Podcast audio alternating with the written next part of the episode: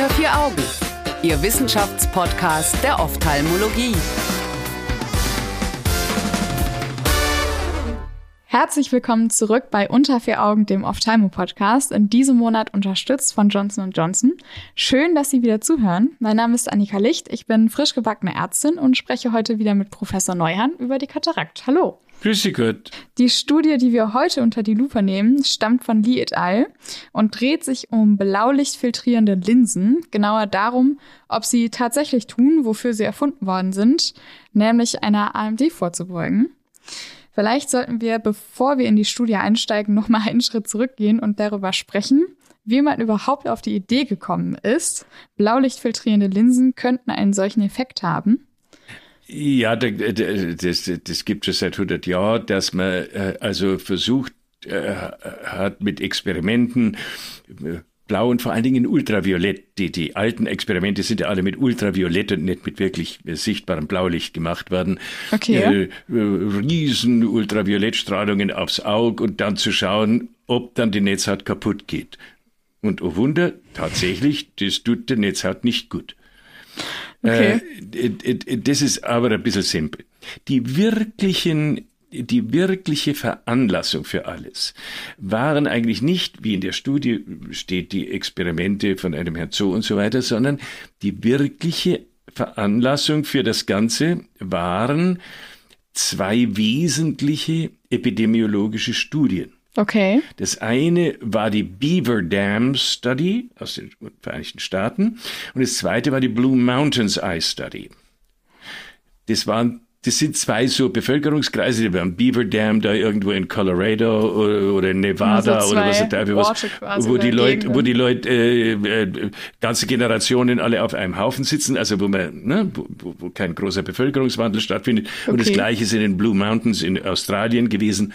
Und da haben es tolle epidemiologische Studien gemacht und dann haben sie gesagt, jawohl, und wenn die Leute operiert worden sind und eine schöne Kunst in sie gekriegt haben und dann waren in denen Augen, war dann die äh, das Fortschreiten, nicht das Auftreten, sondern das Fortschreiten einer Makrodegeneration mhm. zu Spätstadien, inklusive exudativer Stadien, häufiger ja. als in den Augen, die ihr Katarakt behalten haben. Das war eigentlich der, der, der, der, der ausschlaggebende äh, Punkt oder das ausschlaggebende Faktum, für die äh, Blaufilterlinsen. Also ein, wirklich ein Beweis dafür, dass blaues Licht oder ultraviolettes Licht ein Fortschreiten der AMD oder ein Auftreten der AMD fördert, hatte man nie. Nein, den, den hatte man nie, sondern das, das ist einfach aus. Das, der, das alte Problem in, der, in den augenheilkundlichen Studien ist Assoziation ja. ein Beweis für kausale Korrelation. Na, ist nicht. was man sagt. Das ist, ja, ja also nein. Post-Hoc ist nicht Propter-Hoc. Und äh, also, äh, so. Äh, man kann es vielleicht kurz machen. Die, die, darauf, dann hat man sich überlegt bei diesen Studien, wie, wie, wie, wie könnte das erklärt werden? Und dann gab es also, äh, klar, wenn, wenn man älter wird, dann lagert sich mehr Lipofuscin ins Pigmentepithel ein. Lipofuscin mhm. absorbiert blaue, kurzwellige Wellenlängen, blaue Wellenlängen stärker, die sind auch noch energiereicher als die langen Wellenlängen. Mhm. Das könnte wiederum die, äh, dazu führen, oder nein, das führt dazu, dass mehr äh, äh Sauerstoffradikale erzeugt werden. Sauerstoffradikale können wiederum die Pigmentepithelzellen kaputt machen. Punkt, Punkt, Punkt. Aha, okay, ja. Interessant. Also der, der Gedankengang ist ja an sich schon mal irgendwie schlüssig.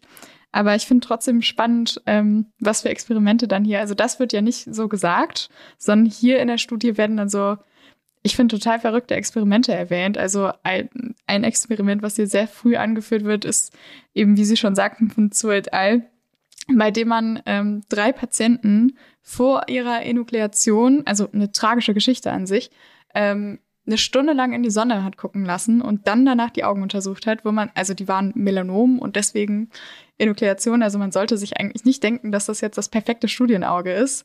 Und das war irgendwie eine sehr merkwürdige Argumentation, aber auch ein krass verrücktes Experiment in meinen Augen. Naja, okay, dann ähm, ja, man darf da vielleicht, man darf da vielleicht dazu sagen, das ist alles nett. Und wenn man das Auge eh, eh nukleiert, dann, dann, und die Patienten sind so lieb und Ja, sagen, ja. na Kinder, wenn ihr das Auge jetzt eh verliert, dann kann es vielleicht noch am, in der letzten Stunde seines Lebens zu was nützlich sein. Das ist ja großartig.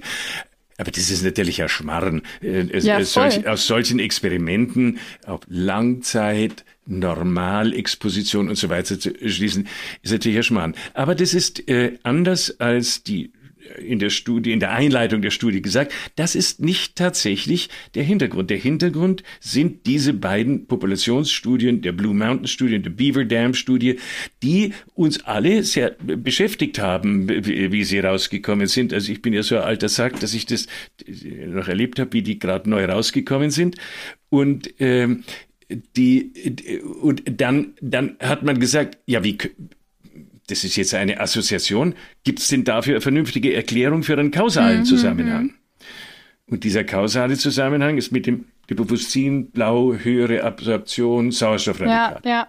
Aber genau dafür machen wir doch eigentlich den Podcast, dass man nicht nur eine Studie vor sich liegen hat, sich denkt, aha, komisch, äh, sondern dass man wirklich eben aus dem Wissen schöpft, was wir jetzt zum Beispiel haben dazu und dann ähm, eben auch den Hintergrund davon ein bisschen besser versteht. Dann gehen wir mal in die Studie rein, würde ich vorschlagen. Können Sie vielleicht mal erläutern, wer da was mit wie vielen Patienten gemacht hat und ob die, ob die Studie jetzt insofern zumindest valide ist? Ja, das ist, äh, das ist wieder so ein Klassiker von einer Studie.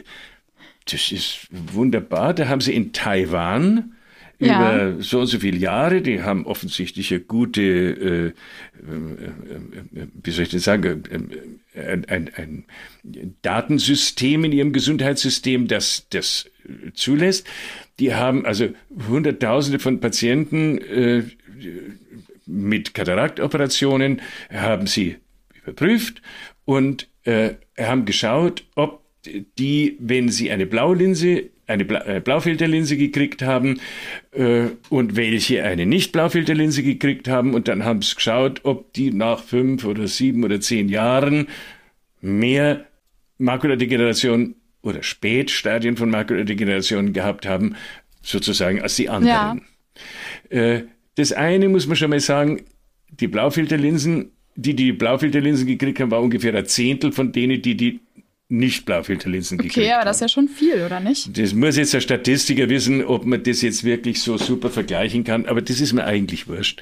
Äh, Das, äh, das Zweite ist, na ja, also das Fortschreiten einer Makuladegeneration spielt ja nicht in fünf Jahren ab. äh, Ich und glaube, so die haben das zehn Jahre lang gemacht.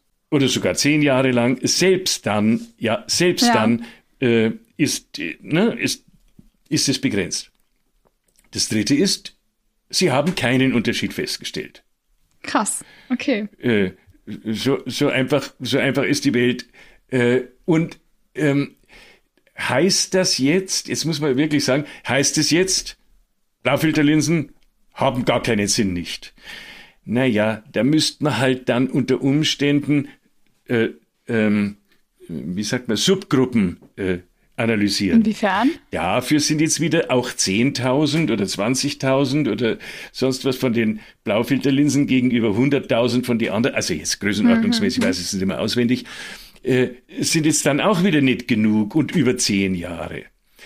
Äh, das Problem bei all diesen Dingen, bei all diesen statistischen Studien aus Krankenversicherungsdaten und so weiter ist ja, dass die sind alle nicht nochmal sozusagen, und zwar quantitativ, nochmal nachuntersucht worden, sondern das sind alles Versicherungsdaten oder äh, ne, aus äh, und und, und dann ist es alles verdurchschnittlicht, vermittelwertet äh, und verstandardabweicht. Ja, okay. Und da ersaufen natürlich kleine Unterschiede, ersaufen darin auch. Ah, okay. Das ist, das, das will ich einfach einmal zugunsten, Mhm. in Anführungszeichen, des, eines möglichen Effekts der Blaufilterlinse sagen. Ich hätte jetzt eigentlich gedacht, dass man durch so eine äh, nationwide zehn Jahres Riesenstudie, die hatten fast 190.000 Patienten. Das ist ja wahnsinnig viel über zehn Jahre total gut irgendwie endlich mal eine Aussage treffen könnte zu so einem Thema wie den Blaulichtfilterlinsen. Vor dem Hintergrund finde ich es ja sowieso total verrückt, dass überhaupt ein Zehntel der Patienten, was ja auch total viel ist eigentlich, für so ein eine Frage, bei der man nicht sicher sagen kann, bringt was, bringt nichts, ähm, sich die haben einsetzen lassen. Also das finde ich irgendwie, ähm, ja, ich hätte nicht gedacht, dass es trotzdem nicht komplett ja, wertbar ist. Man hat, man hat ja auch gar nicht gesagt, man hat ja auch gar nicht gesagt, ob die sich die haben einsetzen lassen, ob das gezielt indiziert war oder ob das nicht gezielt indiziert war, äh, sondern sie haben dann hinterher nur retrospektiv analysiert. Äh, die, die die Blaufilterlinsen gehabt haben, das waren tendenziell hm. jüngere, männlichere, ich weiß jetzt nicht mehr so ganz genau was, äh, Patienten. Aber das ist ja. bloß statistisch. Das sagt ja jetzt wieder gar nichts. Waren, aber waren das denn Leute, die mehr äh, hereditäres Risiko hatten oder so? Na, das geht ja auch den, aus diesen Daten auch gar nicht hervor. Ja, fand ich auch spannend. Tatsächlich haben die genau da einen statistischen Trick angewandt. Der wird in der Studie auch so ein bisschen ausgeführt. Ich habe das jetzt nicht komplett äh, durchgelesen, da müssen Sie mir auch verzeihen. Aber da wird die PSM, also so eine Propensity Score Method, wird da angewandt, um eben genau solche Unterschiede rauszurechnen. Weil wenn die Patienten eher jünger sind und hier in der Studie wurde ja auch nicht das Fortschreiten gemessen, sondern bis zur, bis es auftritt, die Durchschnittszahl, die ja dann irgendwie bei 6,1 Jahren lag. Und das haben die dann irgendwie so ein bisschen rausgerechnet. Also das ging schon, aber ich finde es schon auch ähm, schwierig. Deswegen sage ich ja, äh, Sie können jetzt da einen Haufen statistische Parameter herausrechnen, mhm. aber einen Haufen, Stati äh, einen Haufen Parameter können Sie aus so Versicherungsdaten und so weiter können sie eben nicht entnehmen, weil die nicht systematisch prospektiv erfasst worden sind. Äh, was mir wichtig ist in diesem Zusammenhang, ist die Studie, die, also die, die, die beiden Studien, die, die Beaver Dam und die Blue Mountains Ice Study, haben ja äh, einen solchen Zusammenhang festgestellt. Ja. Äh, dann ist da lange über die über Jahre, ich habe diese Diskussion ja damals äh, ad hoc verfolgt, ist lange diskutiert worden hin und her, theoretisch, wie könnte das zusammenhängen und so weiter. In der Zwischenzeit ist die ARETS-Studie in den Vereinigten Staaten aufgelegt worden und die ist genau diese Ernährungsstudie, ne? Falls man sich erinnert, darüber hatten wir im letzten Special gesprochen. Äh, genau und die äh, äh, die hat oder äh, für die Blue Mountains Studie und die Beaver Dam Studie ist dann unter anderem auch festgestellt worden, dass die wie auch immer diese Statistiker das ausrechnen, das ist mir ein, ein, ein nicht lösbares Geheimnis für den Rest meines Lebens. Statistik. Die haben gesagt, na, diese Studien waren gar nicht statistisch gepowert genug, um eine solche Aussage tatsächlich treffen zu können. Krass, okay. Die Aritz-Studie hat diese Fragestellung deshalb in ihren Gesamtfragestellungskatalog mit aufgenommen mhm. und hat die Studie auch entsprechend in Anführungszeichen gepowert, wie man das heute so, so fein nennt. Mhm. Und die Aritz-Studie hat nach zehn Jahren in einem ihrer 27. oder was Teufel was äh, Reports, hat sie gesagt, dass es für die Annahme eines vermehrten Fortschreitens der einer Altersmakulopathie in spätere oder exudative Stadien nach Kataraktoperation mit einer ordentlich gepowerten statistischen Dingsbums keinen Anhalt gebe. Aha. Und die ARITS-Studie ist deshalb für mich die, was dies anbelangt, deutlich aussage kräftige oder, oder von all den Studien, die ich bisher gelesen habe, die aussagekräftigste, weil sie prospektiv war und so weiter. Und auch die hat keinen solchen Zusammenhang gefunden. Jetzt könnte man sich sagen, ja gut, also dann, dann schmeißen wir doch die gelben Linsen weg. Ja, genau. Also nein, nicht ja genau, dann schmeißen wir die weg, sondern ja genau, das könnte man sich denken. Ich denke oder was soll auch. das dann? Ja. Wieso soll man das dann? Ähm, äh, gerade, äh, äh, gerade jüngst ist auch noch mal eine Studie erschienen, die äh, im, im, American Journal im, jetzt im August mit einer sehr lustigen Korrespondenz gleich im September oder im Oktober äh, von Herrn Mainster, der ein großer Verfechter gegen Blaufiltern ist. Mhm. Ähm, ähm, der, der sagt, dass, dass das mit diesem Blue Filtering alles ein Hype ist. Muss man, muss man noch einmal lesen. Da ist jetzt der Podcast, äh, sagen wir von der Zeit her, nicht geeignet, das äh, ausführlich zu sagen. Aber ähm, auch die sagen, nö, da gibt's keinen vernünftigen, keine vernünftigen Anhaltspunkte. Was machen wir jetzt? Genau, was setzen wir, Sie denn äh, jetzt eine Blaulichtfilterlinse ja, ein zum Beispiel? Was mache ich? Auf der einen Seite leuchtet mir das mit dem Lipofuscin und der erhöhten Absorption des Lipofuscins von kurzen Wellenlängen und die kurzen Wellenlängen sind hoch und dann gibt es Sauerstoffradikale, genau, ja. Punkt, Punkt, Punkt, mhm. Punkt, Punkt. Das leuchtet mir ein. Wenn das so ist, ist das so. Zweitens, einen Anhaltspunkt, dass man generell, dass das generell die Altersmakulopathie sozusagen verhindere, verbessere oder sonst was, gibt es nicht. Ja, eben. Aber was ist jetzt mit sogenannten Hochrisikomakulae? Mhm. Konfluierende, konfluierende weiche Drusen zum Beispiel. Also Leute, die ne, bereits das ist haben, der, der, der Klassiker. Der, ja, genau. Die schon eine Makuladegeneration haben und die eine Hochrisiko für Spätformen und vor ja. allen Dingen äh, deletäre Spätformen, namentlich feuchte Makuladegeneration haben. Stichwort ne, nicht nur, aber Klassiker, konfluierende weiche Drusen. Ja, ja also, okay. Mhm. Und da sagen wir Folgendes. Ich, ich sage den Leuten, es gibt keinen Beweis, dass sie das vor einem Dingsbums bewahrt. Zweitens, es gibt theoretisch nachvollziehbare äh, Argumente, dass jetzt das normale Tageslicht nicht beson nicht übermäßig gesund ist, äh, wenn es wie durch eine kindliche Linse völlig ungefiltert sozusagen durchgelassen wird. Drittens, seit ihrem 45. bis 50. Lebensjahr haben sie ja schon eine gelbe Linse, völlig natürlich. Ja, Alle Menschen auf dieser Welt haben seit 45 bis 50, haben sie so ungefähr so ein bisschen eine Gelbfärbung. Gelb, genau. Was glauben Sie, was ich für eine Gelbfärbung habe? Ich habe mich zwar nicht gesehen. Äh, die, äh, die, die völlig natürlich ist. Deshalb sage ich den Leuten, wenn sie eine Hochrisikomakula haben, dann haben sie von einer gelben Linse kaum einen, kaum ein Risiko, aber einen potenziellen theoretischen Nutzen. Okay. Wenn einer keine Hochrisikomakula hat, dann sehe ich keinen potenziellen Nutzen, aber vielleicht ein bisschen weniger äh, Farbwahrnehmung oder sonst irgendetwas. Okay, das ist doch mal ein Wort. Das kann man dem Patienten ja auch wirklich gut weitergeben. Und mir hat das zum Verständnis sehr viel gebracht, auch die Theorie dahinter mal. Das war es nämlich leider schon wieder für diese Woche, liebe Zuhörer.